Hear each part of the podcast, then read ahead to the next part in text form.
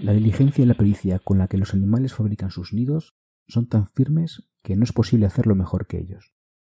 Tan enteramente superan a todos los albañiles, carpinteros y canteros, pues no hay hombre capaz de hacer una casa mejor adaptada a sus necesidades y las de sus crías que las que se construyen estos animalitos.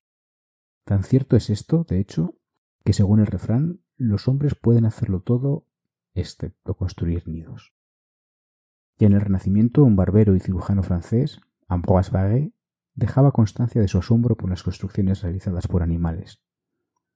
La fascinación por estas construcciones, que seguramente ha acompañado al género Homo a lo largo de toda su evolución, llevó a Yuhani Palasma en 1974 a decidir montar una exposición sobre el tema.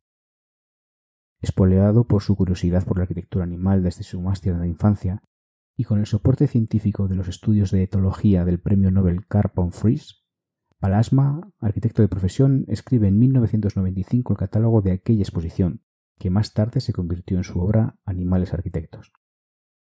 Las elaboradas estructuras de las construcciones animales, especialmente las de las especies llamadas inferiores y las de algunas aves, resuelven con refinamiento y gran complejidad sus cobijos, convirtiéndolos, para la mirada atenta, en verdaderas obras de arquitectura. Conocido es el caso de los panales de las abejas. El grosor de la pared de sus celdillas hexagonales es de 0,073 milímetros, con una tolerancia de 0,002 milímetros, y están inclinadas formando un ángulo de 13 grados a fin de impedir que la miel se derrame o el del hilo de la telaraña, cuya resistencia a la tensión es más de tres veces superior a la del acero, y su elasticidad llega a alcanzar un 229% de extensión frente al mínimo del 8% del acero.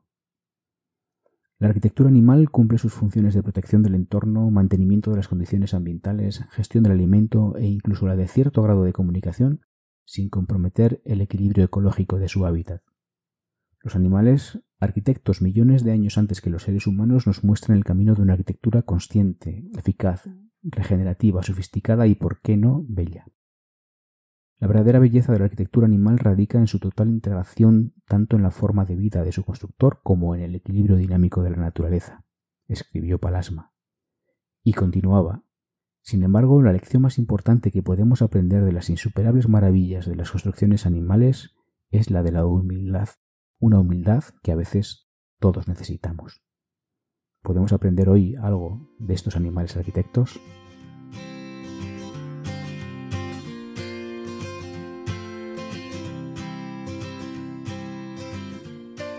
Hola, esto es Radio BF, la radio de Bioconstrucción Futura, un podcast en el que te acercaremos noticias, personajes, libros e historias inspiradoras y su contribución al diseño y la construcción saludable.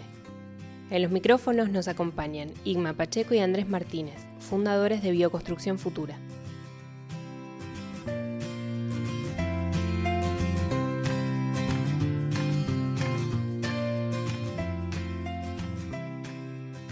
Hola, hola, ¿qué tal? Bienvenidos, bienvenidas a un nuevo más, un nuevo episodio de esta aventura radiofónica, como nos gusta decir. ¿Qué tal, Igma? Hola Andrés, ¿cómo estás? Eh, bueno, contentos de volvernos a encontrar con la gente compartiendo contenidos, información, personajes, libros, de todo un poco, ¿no? Relacionado a la construcción saludable. Pues de libros y de personajes viene este episodio. Eh, seguramente volveremos a hablar del autor del libro del que vamos a hablar hoy porque es un autor prolífico y, con mucha influencia en campos eh, que hoy se consideran emergentes pero que él ya empezó a hablar desde hace tiempo. Nos referimos a Juhani Alasma, eh, arquitecto finlandés, pero en este caso viene a hablarnos de, animales. Es un tema del que él mismo en la introducción del libro eh, puede extrañar que venga a hablar de animales y de biología siendo arquitecto, pero en el fondo, y de eso aquí sabemos bastante, tiene mucho que ver. Cuando hablamos de bioconstrucción, de biología del hábitat, estamos hablando precisamente de, eso. Y temas que ya hemos hablado en otros podcasts, ¿no? Hemos comentado sobre la inspiración ¿no? de la naturaleza para el diseño y, este libro va particularmente sobre algo muy interesante. Sí, y, fíjate, Isma, que eh, preparando el, podcast, de nuevo, toda, toda la reflexión y toda la, información que luego escribe en este librito Yuhani, eh, viene también de una situación personal. Él mismo cuenta que cuando era pequeñito eh, pasó su primera infancia eh, en una granja de su abuelo con su madre, ¿no? Como, situación, digamos, para, para evitar los rigores de la Segunda Guerra Mundial. Y dice que, pasaba mucho tiempo solo, alejado de niños, niñas, de pueblos cercanos y que le llamaba poderosamente la atención esa vida de los insectos que podía observar, de, las, de los peces que podía observar en, esa granja y que aquello, en esa soledad, llamaba tanto su, su atención que, no pudo dejar de, observar todo lo que allí ocurría. Años más tarde, eh, dice que se encuentra en una librería con un libro que acaba de editar un, premio Nobel en el año 73 Carbon Frisch, que es eh, premio Nobel en etiología y que escribe un, libro precisamente sobre la arquitectura de los animales. Se queda tan sorprendido, lee el libro casi del tirón en la biblioteca y, decide montar una exposición precisamente en un museo, en un museo de arquitectura. y, en, esta unión de animales y arquitectura acaba dando lugar a un pequeño catálogo que evoluciona posteriormente a una edición trilingüe eh, sobre la exposición y posteriormente da lugar a la eh, edición que tú y yo hemos leído de este libro de animales arquitectos de Giovanni Palasma. Un libro, un libro por lo demás muy bonito, ¿no? Es un libro muy atractivo, es un libro verde, ¿no? Es un, color bastante curioso para un libro. Es un libro verde y que tiene unos dibujos muy, muy interesantes, ¿no? Es una técnica de dibujo a lápiz donde se van dibujando con mucho detalle eh, los distintos, la distinta arquitectura animal, ¿no? Un tema bastante interesante, curioso, por lo decirlo. Creo que hoy ya no lo podríamos llamar curioso, ¿no? Hemos, creo que hoy día hay, toda una camada de, de, investigadores, ¿no? Que entienden que en la naturaleza hay, hay una inspiración de diseño y mucho que aprender, ¿no? Pero claro, resulta lo mejor curioso o particular para el mundo occidental y sobre todo para una visión muy centrada en el hombre, muy intelectual, entender que los animales también son arquitectos, también son constructores. A primera vista, claro, tiene sentido, pero cuando, como lo muestra el libro, cuando empiezas a profundizar, porque el libro también lo separa en distintas categorías, ¿no? En la parte estructural, en la parte térmica, o sea, cuando empiezas a analizar los distintos cobijos que cada especie genera, que lo ha hecho, digamos, por la, por, la evolución de muchos años, muchos más años que lo que tienen los hombres, eh, empiezas a ver que ahí sí hay arquitectura, hay técnica, hay oficio, hay evolución, hay apropiación tecnológica, hay, hay, una arquitectura absolutamente eficiente, o sea, todo se construye con lo que hay, con una eficiencia absoluta desde el punto de vista estructural, constructivo, de los recursos disponibles. A nivel térmico también él tiene unos análisis muy interesantes, ¿no? Cómo lo hacen, cómo los animales construyen algunos cobijos, algunos nidos para mantener temperatura, para protegerse de los fríos extremos, de los calores extremos. Y el libro se vuelve fascinante desde ese punto de vista, ¿no? De, de, es como abrir un microscopio y decir, wow, aquí los animales sí, sí, hay mucho para aprender. Y el libro te, te deja con eso, con un conocimiento bastante detallado. Y, es bastante fascinante, ¿no? Empezar a entender eso que a veces uno ve, un, un de oveja, las termitas, las hormigas, y que mucho, ¿no? Los nidos. Sí, sí, sí, efectivamente. Y, más allá del dato, que siempre es un dato sorprendente, ese dato visto al, microscopio, ¿no? Pues el, típico dato de la resistencia del hilo de las telas de, araña, eh, o la precisión con la que las abejas eh, construyen sus panales, como decías, ¿no? O, esa forma de optimizar la cantidad de cera necesaria para soportar todos los kilos que acaba soportando de, de miel esos panales.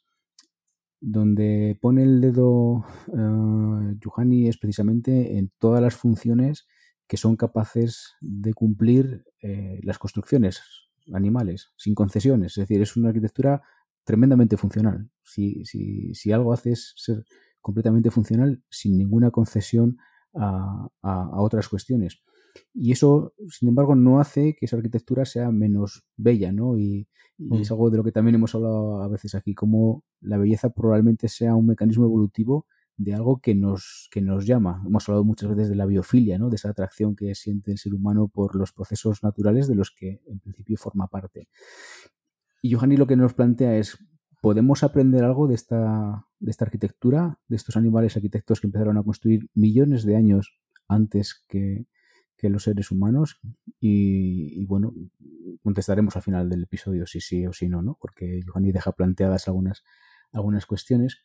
Pero sí me gustaría comentar, aunque fuera por encima, de qué funciones estamos hablando cuando hablamos de la arquitectura animal. Porque quizás reconozcamos muchas de ellas, ¿no? Eh, siguiendo un poco el esquema del, del, propio libro, fíjate que hay una primera parte en la que habla de la protección, ¿no? De, de, las, en principio de las crías, pero puede ser de las colonias completas frente al entorno físico y a los depredadores. Luego hay otra parte de funciones que están agrupadas en torno a qué pasa con ese ambiente interior, ¿no? cómo controlamos la humedad, la temperatura, la ventilación. Luego hay otra parte de la gestión del, alimento y de los residuos. Y finalmente una parte que parece mm, más sorprendente si cabe, que tiene que ver con, con la comunicación y con la decoración. Cómo hay también una, una intención casi simbólica, ¿no? que parecería propia exclusivamente de los seres humanos, pero que hay también una aproximación desde el mundo animal a esa aproximación, a esa, a esa significación más allá de lo, de lo físico. ¿no? Entonces, eh, es muy curioso cómo, eh, aunque nos hemos quedado con esas eh, intenciones primeras ¿no? de la protección del nido, todo esto se desarrolla con una, con una belleza y con una eh, variabilidad en las formas mm, exquisita, ¿no? Y, una exactitud y un, ah, un, rigor terribles, aparentemente, ¿no? Desde este, nuestra mente humana, ¿no? Cuando, cuando habla de la protección frente al entorno físico, esa protección eh, agrupando nidos, ¿no? agrupando a, colonias completas, o como cuando los animales ah, recurren al camuflaje para, ocultar sus nidos, ¿no? Así decorados con líquenes, con, con em, restos de ramas o de cortezas para, taparlos, o cuando se crean tejidos muy, muy resistentes a base de aportar más densidad a los, a los tejidos, o cómo se suspenden los nidos eh, de, de, ramas muy finas que impiden que algunos depredadores puedan acercarse hasta ahí, incluso cómo eh, ocultan eh, eh, entradas secundarias al nido algunas aves para, evitar ser detectadas o para evitar intrusiones no, deseadas y como en otro nivel todavía hay una asociación de nidos, ¿no? Como algunas aves anidan al lado de termiteros para que sea su, su, propia, eh, su propio resguardo, ¿no? El, que proporcionan estas especies con nidos mucho más grandes y cómo evitan ser atacados entre ellos. Hay como una inclusión de esas funciones de protección eh, y con estrategias eh, muy cuidadas. Hoy las reconocemos porque las, las hemos hecho propias, pero resulta sorprendente asignar a, a los animales de los que nos consideramos tan diferentes estrategias que, con, esa eh, intención eh, tan, tan, tan fina, ¿no? tan, tan estudiada como para poder casi casi ser asignada a las personas. Eso por lo que afecta a la protección. Pero, ¿qué decir cuando hablamos del, del ambiente interior? Las estrategias para eh, por ejemplo, proteger los nidos frente a los desfases térmicos entre el día y la noche. Hay nidos protegidos con, con, líquenes que a los pájaros, algunas aves en concreto, eh, consiguen tener hasta 20 grados de temperatura de diferencia con el ambiente eh, exterior, ¿no? O cómo se pueden hacer nidos en, montones de, compost y cómo el propio pico del ave es capaz de detectar la diferencia de temperatura y aportar más compost o retirar compost de esos, de esos eh, montones, ¿no?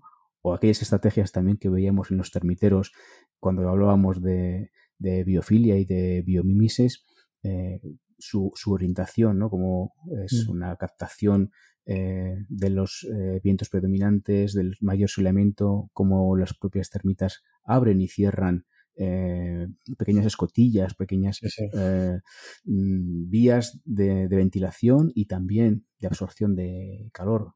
Como incluso las avispas eh, son capaces de regular mediante su danza la cantidad de temperatura que hay en el interior o como muchas hormigas toman el sol juntas para luego introducirse dentro del, nido y poder irradiar luego al interior de ese, de ese nido, ¿no? Cantidad de estrategias que, hablan de una inteligencia que nos, sobrepasa a las nos personas. Sobrepasa, nos sobrepasa, yo creo que nos sorprende, sobre todo cuando hoy en día, cuando toda la, la conceptualización, la idea ¿no? de, la biología del hábitat, ¿no? de entender al ser humano como un ente biológico que interactúa con el ambiente construido, eso los animales en el proceso evolutivo lo tenían más que claro, digo, o sea, no, no se desconectan del entorno y, se reconocen como tal, ¿no? Y, ahí, y por eso todas las estrategias van en ese sentido, tú lo dijiste, o sea, de un nivel de eficacia tremendo desde todo punto de vista. Em, se habla mucho de que una de las grandes diferencias entre los animales y nosotros es que los, los seres humanos no, no construyen nidos, no, no nunca hemos tenido la, la, necesidad o la posibilidad de construir nidos. Y, y claro, en, en, a nivel evolutivo, donde el nido representa la, la continuidad o la permanencia de una especie se vuelve clave, ¿no? Como estrategia de, sobrevivencia. Entonces, la arquitectura, la construcción, en el caso de los, de los, de los animales, está totalmente asociada a, estrategias de supervivencia, ¿no? Es decir, aquí me juego, aquí se juega la especie, ¿te fijas? Y que es algo que hoy en día al ser humano lo interpela literalmente, ¿no? Es decir, cuando vemos que lo que está en juego es la especie, vale la pena preguntarse entonces, bueno, a ver, ¿cómo estamos construyendo? Yo creo que todo lo que está pasando ahora eh, sobre la crítica a, los distintos materiales, a los sistemas constructivos, a la producción, a lo, desconectado que está la, producción de materiales constructivos en relación al entorno, justamente yo creo que nos interpela con mayor fuerza hoy porque lo que está en juego es justamente el equilibrio natural de nosotros como especie. Entonces, esa idea biológica ¿no? Del, de, entender al lo más cercano que aún así tenemos, yo creo, con lo que podría ser el nido, son las, son las salas de hospitales donde nacen los bebés o donde se cuidan a los bebés recién nacidos, los bebés prematuros. La incubadora podría ser un elemento, el elemento más tecnológico que podría asimilar un, nido, pero aún así la arquitectura hospitalaria, de, hecho la forma de cómo también ha cambiado mucho, ¿no? De cómo eh, la medicina trae a los niños al mundo ha sido muy criticada en sus corrientes mucho más eh, convencionales y se vuelven a, poner ojos sobre eso, ¿no? Qué importante cómo recibes a un recién nacido que sale de un ambiente natural, como es el útero, un ambiente artificial, como es el mundo, ¿no? Y lo otro que podría decir es el cuarto donde los niños duermen, ¿no? Yo creo que a todos los que hemos sido papá nos, ha entusiasmado mucho esta idea de decorar ¿no? el cuarto cuando el, hijo llega a casa después de haber nacido, ¿no? Pero ahí también hay poca reflexión sobre eso, ¿no? Sobre ah, cómo debería ser ese entorno que cobija a esta especie nueva, ¿no? Em, y lamentablemente lo que vemos es, claro, ambientes llenos de químicos, de mala calidad, de materiales sintéticos, en contraposición a lo que propone este libro y los estudios de los animales como, como cobijo, como, como nido, ¿no? Es decir, eh, lo que está ahí en relación es la especie en cuanto a su salud, en cuanto a su capacidad de sobrevivir, de protegerse de las condiciones externas, de protegerte de los depredadores de las temperaturas. Em, y con una cosa que me parece no menor y que lo hemos hablado cuando hablamos de, de biomímesis, que es la belleza, ¿no? Eh, parece que en la, precisión y en, estas estrategias de, evolutivas la belleza es casi inherente, porque cuando uno ve, digamos, los nidos de pájaros, los, de termita, la mayoría de los cobijos de los animales, hay una belleza intrínseca ahí, ¿no? Que por otra parte hay que saber verla. Y, probablemente ahí esté el cambio de mirada que hace falta para acercarse a estas construcciones, asombrarse y ver qué, qué está ocurriendo. Me acordaba antes cuando hablabas de cómo recibir a nuestras propias criaturas, que sí hay un momento en el que la familia que recibe a estas criaturas habla de, cómo nidificar, ¿no? de construir ese nido. Mm. Y es, es un fenómeno que seguramente eh, tiene esas connotaciones ancestrales biológicas de, ir a recibir.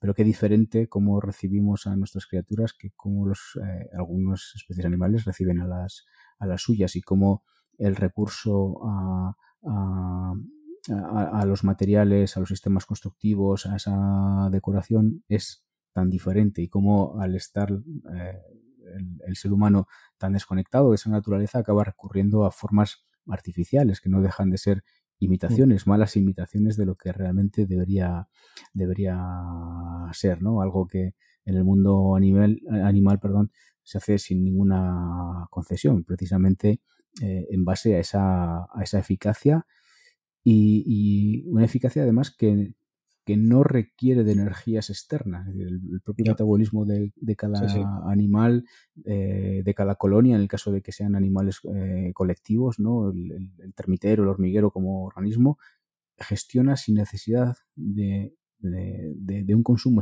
externo de, energía, algo que es radicalmente diferente a lo que estamos haciendo seres humanos. Claro, podemos, podemos decir que toda arquitectura animal es una arquitectura pasiva en ese sentido, ¿no? Semipasiva en el sentido de que no requiere de ningún agente mecánico externo eh, para generar su propio abastecimiento energético, ¿no?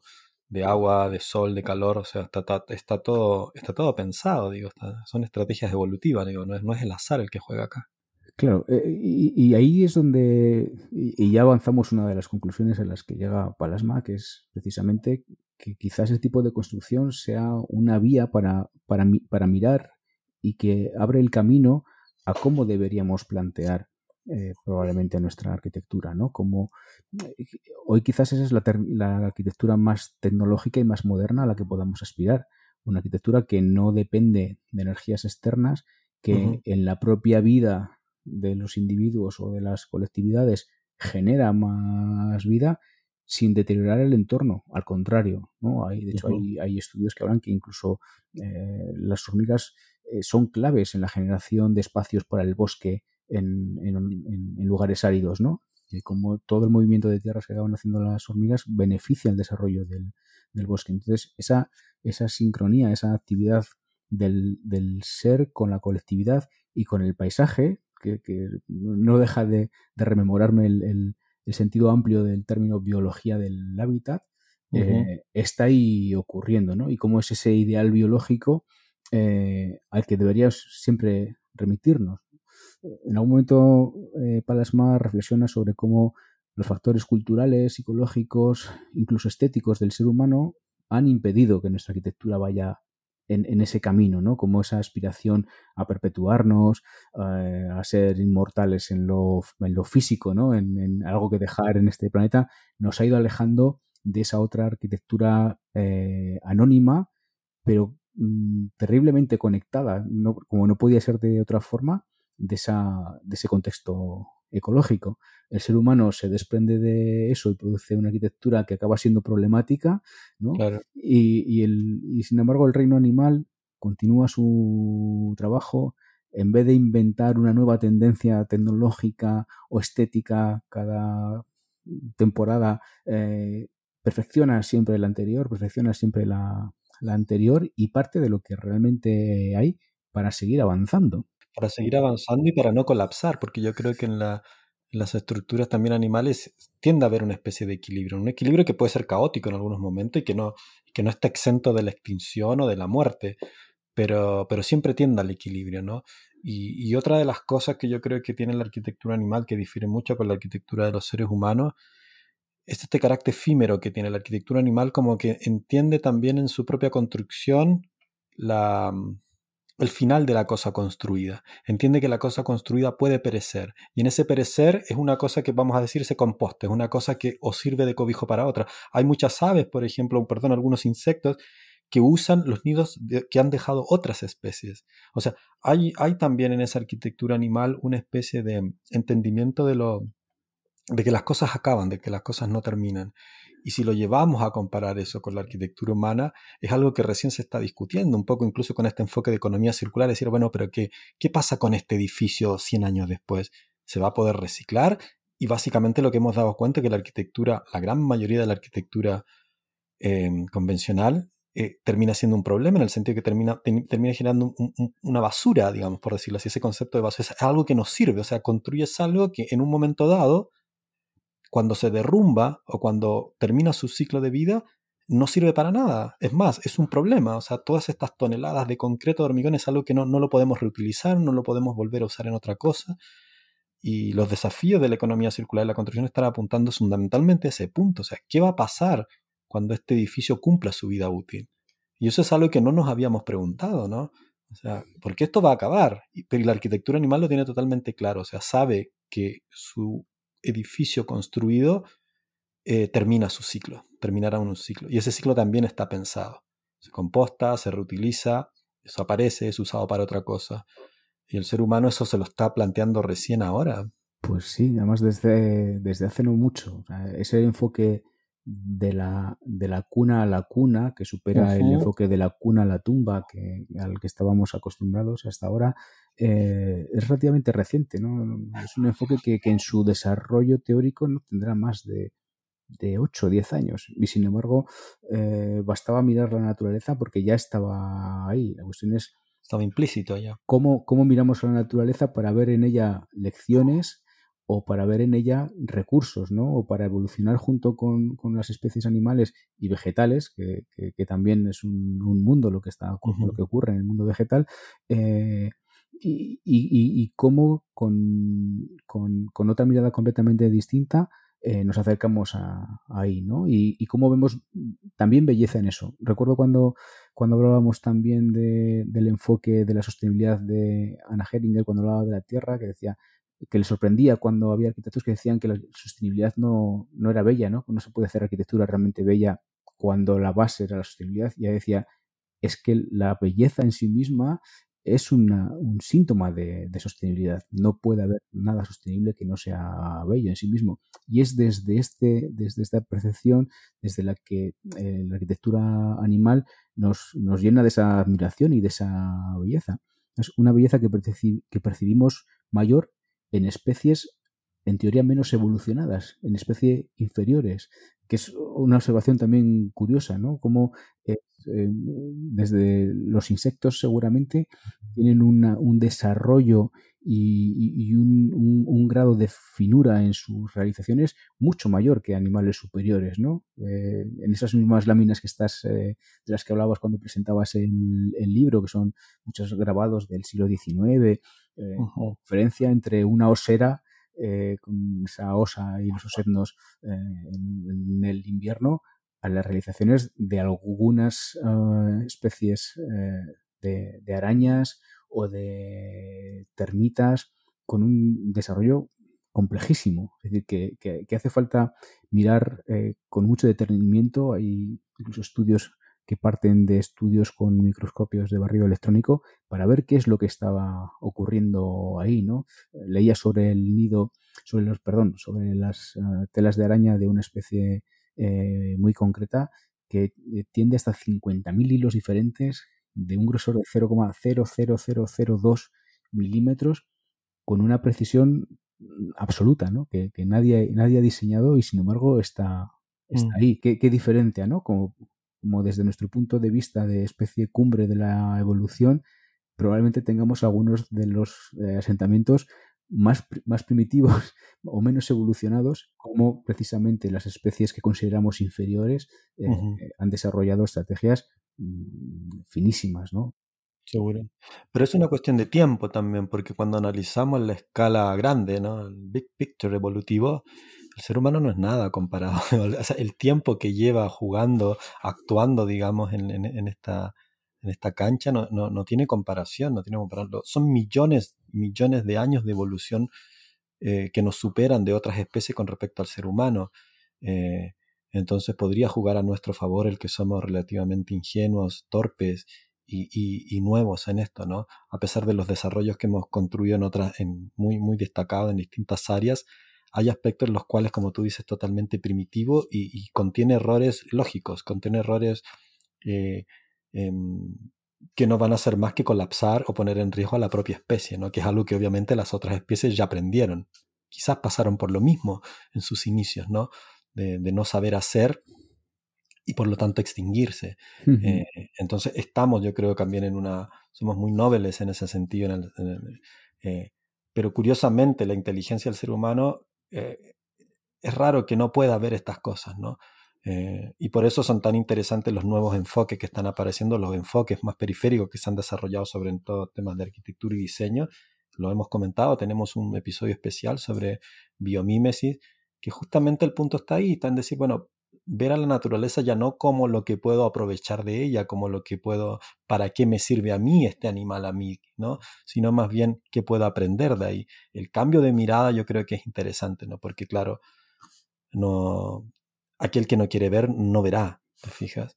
O sea, si no está la intención realmente de aprender o de mirar a la naturaleza como el maestro, las especies, las bacterias, los, todo lo que está ahí como algo de lo cual aprender por una cuestión tan lógica que llevan muchísimos más años que nosotros en este planeta y por lo tanto algo han aprendido seguramente. Eh, entonces estos libros, eh, los enfoques de biofilia, el enfoque de biomímesis yo creo que están apuntando en esa dirección y obviamente con las capacidades del ser humano, ¿no? Desde mucha investigación, desde muchos prototipos, generando investigaciones, midiendo, ¿no? y entendiendo que, hay mucho que aprender sobre las estrategias, en este caso, constructivas, estructurales que muchas especies ya han desarrollado. Entonces yo creo que hay eh, esa mirada es muy, muy, muy interesante porque es un cambio de, de miradas hacia la naturaleza y también que, te puede aportar mucho. Digo, es muy inteligente aprender de, alguien que ya ha recorrido mucho más camino que el tuyo, ¿no? y, lo curioso es que en el fondo ya lo teníamos ahí y que basta mm. con sentirnos parte de eso a lo que miramos para sentir que aquello nos involucra. No, no somos especies que vivimos de frente a ellos, sino que deberíamos entender que compartimos el camino y que la experiencia está allí también para que podamos eh, aprovecharla e interconectarla con lo que ya es, ¿no? Algunas veces hemos hablado también de cómo el ser humano, eh, no sé si quizás por eso de dejar huella, parece que mm, cada vez tenemos que inventar algo nuevo o casi siempre eh, diseñar ex novo, ¿no? Vamos a hacer una ciudad que esta sí sea sostenible, abandonamos lo que hay y construimos algo nuevo. Parece como que mm, esa, esa, esa idea de arreglar lo estropeado, ¿no? Como que no nos gusta, ¿no? Como esa idea, siempre vamos a hacer algo, algo nuevo. Ahora esta sí, esta es la definitiva. Y, esa idea de ir abandonando pequeños fracasos en vez de integrarlos y partir de lo que ya hemos hecho. Algo que por otra parte las grandes culturas, las grandes culturas vernáculas sí han sabido de alguna forma integrar, ¿no? Cuidar del asentamiento. Iba implícito una, una permanencia en el, en, el, en el, hábitat que hacía que el enfoque fuera distinto, eh, completamente distinto. Entonces, digamos, esa, esa, esa trascendencia eh, la, podemos buscar en, otro sitio y eso no nos hace menos trascendentes ni nos hace eh, entender la belleza distinta. O sea, en el fondo es reformulable, tiene que ver con cómo, nos vemos y, es perfectamente rescatar, rescatable de ahí eh, la belleza, la tecnología. Palasma dice, no, si es que en el fondo no, no se trata de volver a las cavernas y si nos damos cuenta, las evoluciones eh, de las construcciones naturales son muy rigurosas, muy, muy, muy avanzadas, muy sofisticadas. Hay camino para, para, para tecnología ahí, no nos tiene por qué hacer parecer seres inferiores, ¿no? Que podría parecer una primera resistencia a cómo vamos a construir como los animales. Bueno, pues, mirado con el microscopio, hay una tecnología que, ya nos gustaría. Hay que tener una mirada más aguda porque yo creo que el...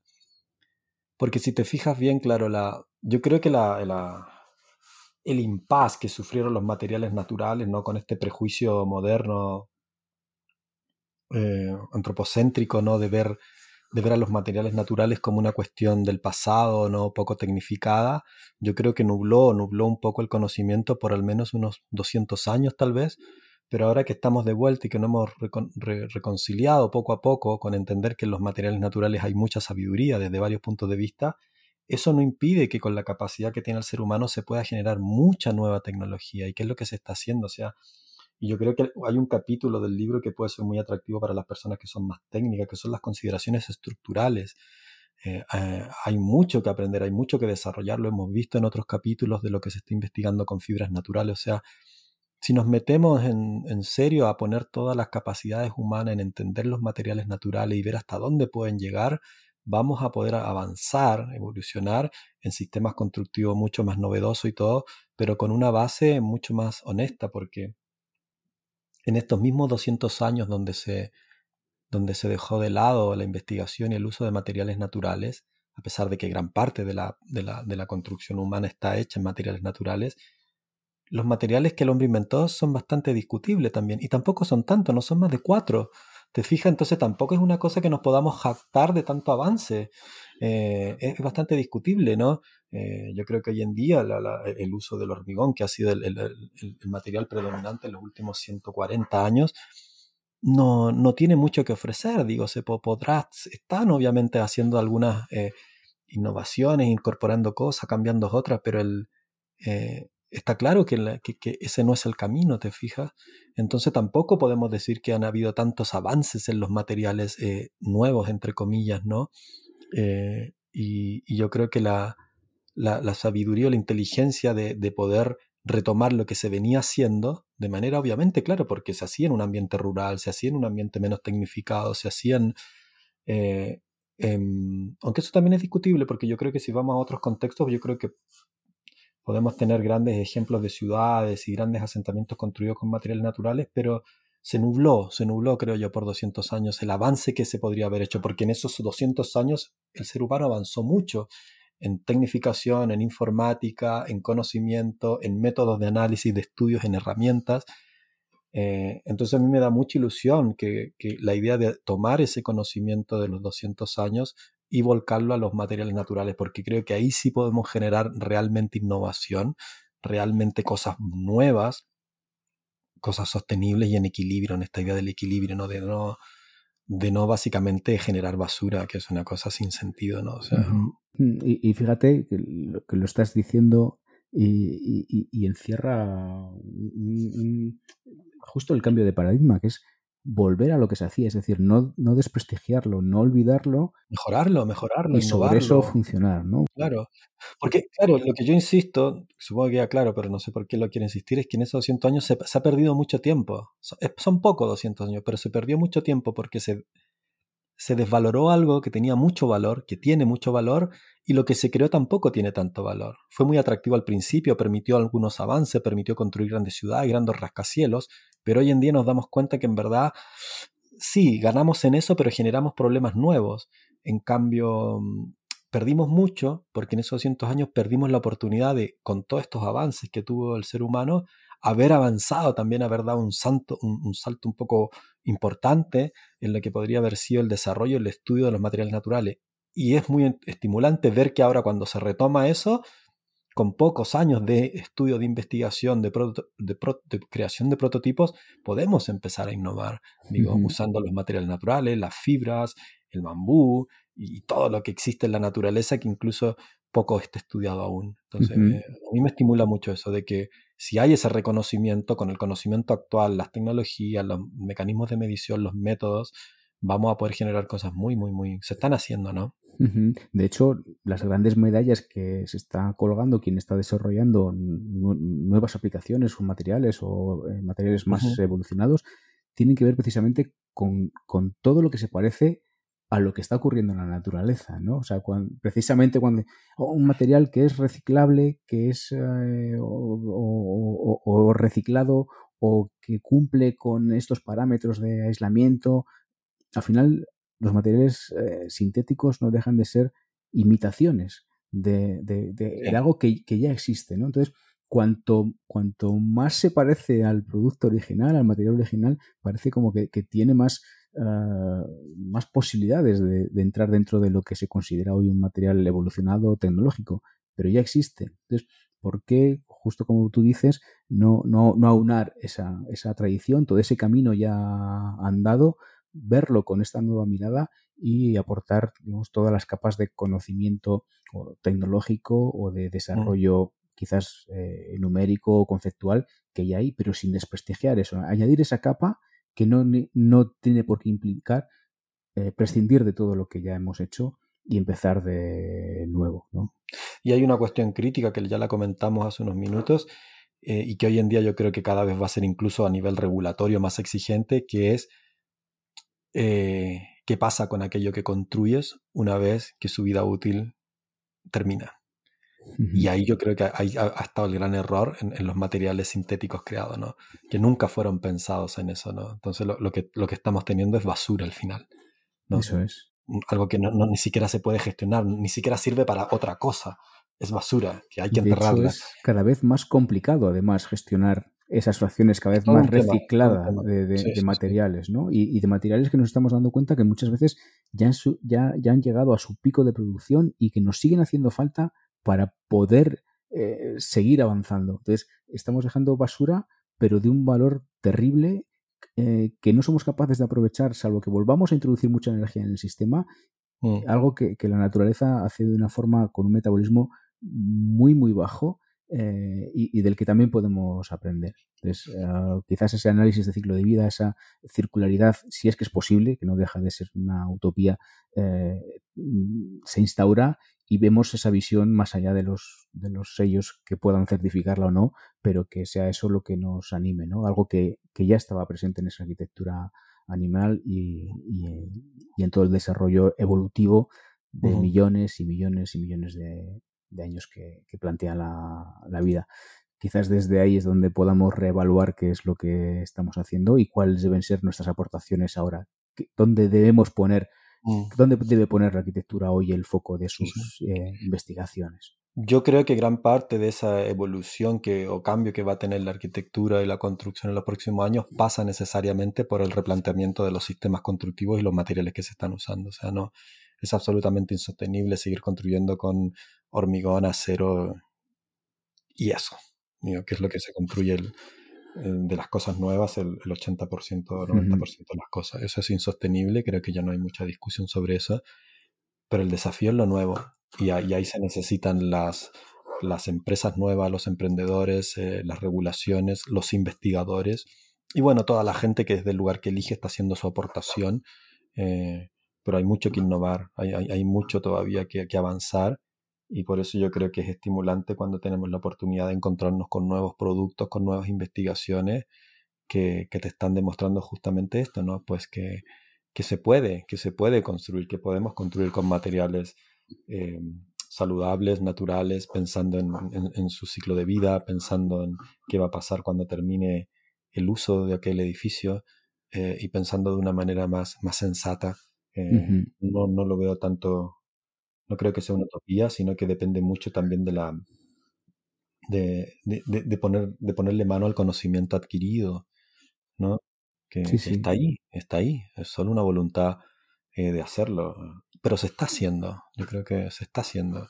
Y eso es lo estimulante y eso es bueno, lo que de algún modo tratamos de, difundir en, en estos temas en cada episodio. Y, y, esa es una de las lecciones que el propio Palasma propone, es decir, esta construcción animal nos marca el camino y la otra, y que me parece que también nos hace falta, y es eh, la humildad.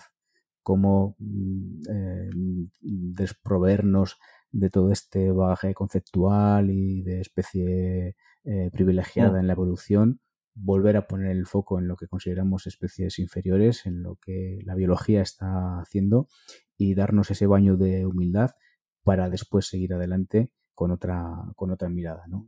creo que ese, ese colofón con el que eh, el autor cierra el libro creo que es una, una llamada de atención eh, y una llamada a la acción muy, muy interesante y creo que, que puede perfectamente ser eh, la principal conclusión, ¿no? Eso, ¿qué tenemos que aprender? Tenemos que aprender de, la humildad, ¿no? Tenemos que, que desde ahí eh, generar eh, nuevas enseñanzas y, quizás te nos tenemos que eh, liberar de esa carga de ser la especie culmen de la evolución. Sí, sí, por eso las crisis también son positivas, porque también son un, son un baño, un golpe, un remesón para, para no creernos tanto el cuento que, que se ha inventado, ¿no? Las epidemias y toda esta grande catástrofe creo que nos muestra que, que la naturaleza es algo mucho muy superior y que hay que entrar en contacto con ella.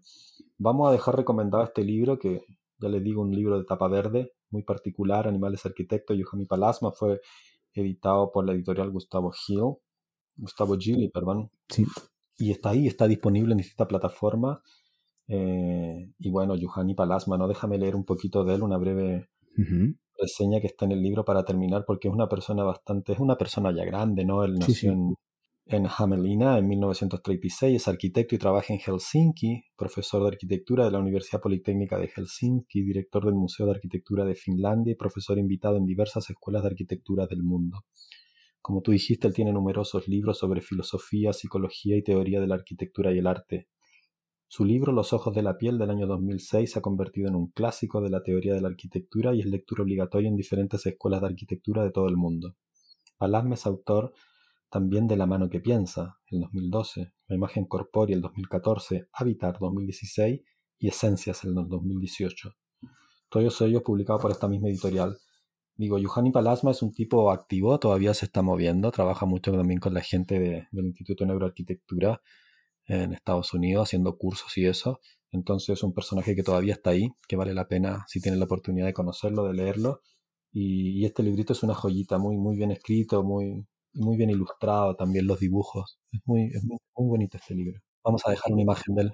Déjame que termine con una frase porque antes cuando estabas hablando me, venía y voy a dejarla para el final. Eh, decía que la arquitectura tuvo que ver completamente con nuestro florecimiento como especie y tengamos cuidado no tenga que ver también con nuestra autodestrucción. Puede ser. Lo, decía Palasma, que no es cualquiera, como hemos visto. Y nada, yo creo que dejamos eh, argumentos para la reflexión, dejamos también enlaces y recursos para que se pueda seguir tirando del, hilo eh, y, avanzando en esta nueva visión detrás de la que andamos, que ya, empezamos a intuirla, ya está, ya está ahí, ya sabemos hacia dónde tenemos que, caminar y en ese camino nos encontraremos. Seguro que sí.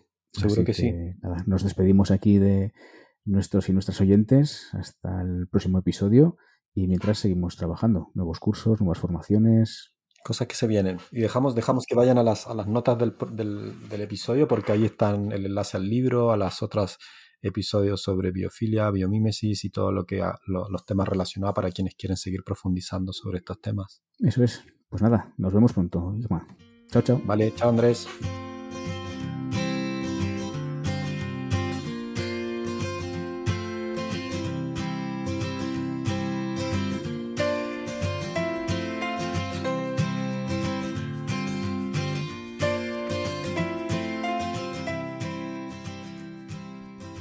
Gracias por escuchar Radio BF. Si te interesa conocer más sobre el tema, puedes seguirle la pista a las referencias y enlaces que hemos dejado en las notas del episodio de hoy.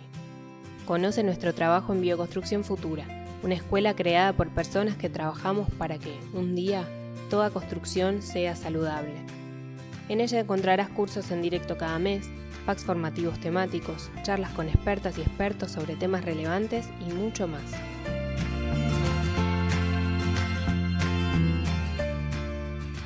Te invitamos a compartir este podcast en tus redes sociales o enviársela a tus contactos, amigas y amigos, y así hacer crecer la comunidad de habla hispana que apuesta cada día más por vivir en casas sanas y eficientes. Puedes suscribirte a nuestro boletín de cada domingo y recibir en tu cuenta de correo nuestros artículos y formaciones. Lo haces en nuestra casa digital, bioconstruccionfutura.com. También puedes seguirnos en nuestra cuenta en Instagram, en bioconstrucción.futura. Y esto es todo por hoy. Te esperamos en los próximos episodios de Radio BF, la radio de Bioconstrucción Futura.